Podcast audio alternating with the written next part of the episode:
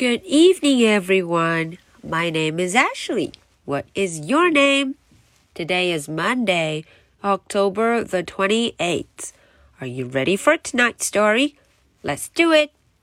The Cat in the Hat. 在前几次的故事中，小朋友们都知道了。咦，家里呀出现了一个新人，他的名字就叫做戴着帽子的猫，The Cat in the Hat。 这只猫可有很多本领呢，它手上可以拿着非常多的东西，可以做把戏，还可以逗着我和 Sally 两个人哈哈大笑。在今天的故事中，艾希想他应该会有更多的把戏，让我们瞧瞧。小朋友们跟着艾什莉一起来看吧。The cat in the hat. Look at me, look at me, look at me now. It is fun to have fun, but you have to know how. 呼呼，他非常得意呢。瞧瞧，他说了：“看看我吧，Look at me，瞧瞧我。嗯，你得知道我是怎么做的，我是如何变出这么多把戏。I can hold up the cup and the milk and the cake. I can hold up these books and the fish on a rake.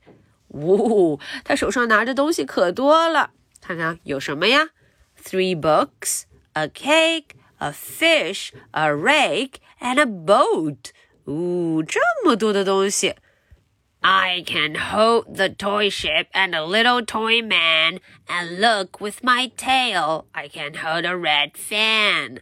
嚯，瞧瞧它的尾巴 tail 尾巴上还能拿住一把红色的小扇子，a red fan.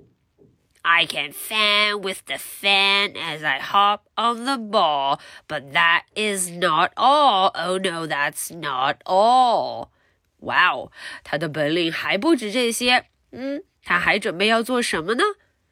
That is what the cat said. Then he fell on his head. 哦，这是他说的话。可是他说着说着，呱唧，摔倒了，撞到了脑袋上呢。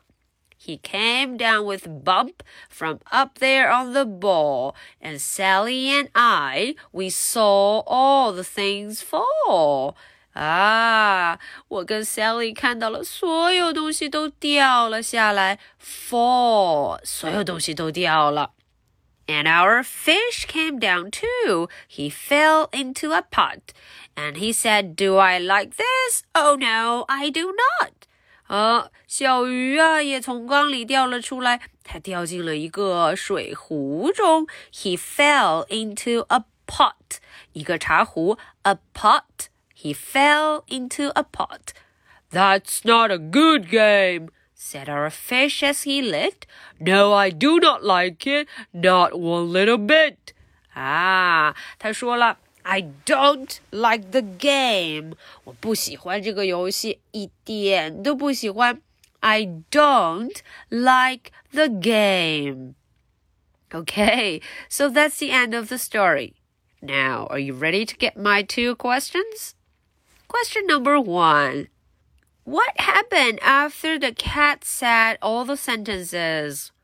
哎，小朋友们知道吗？当这个猫啊说完所有的话之后，发生什么了？What happened?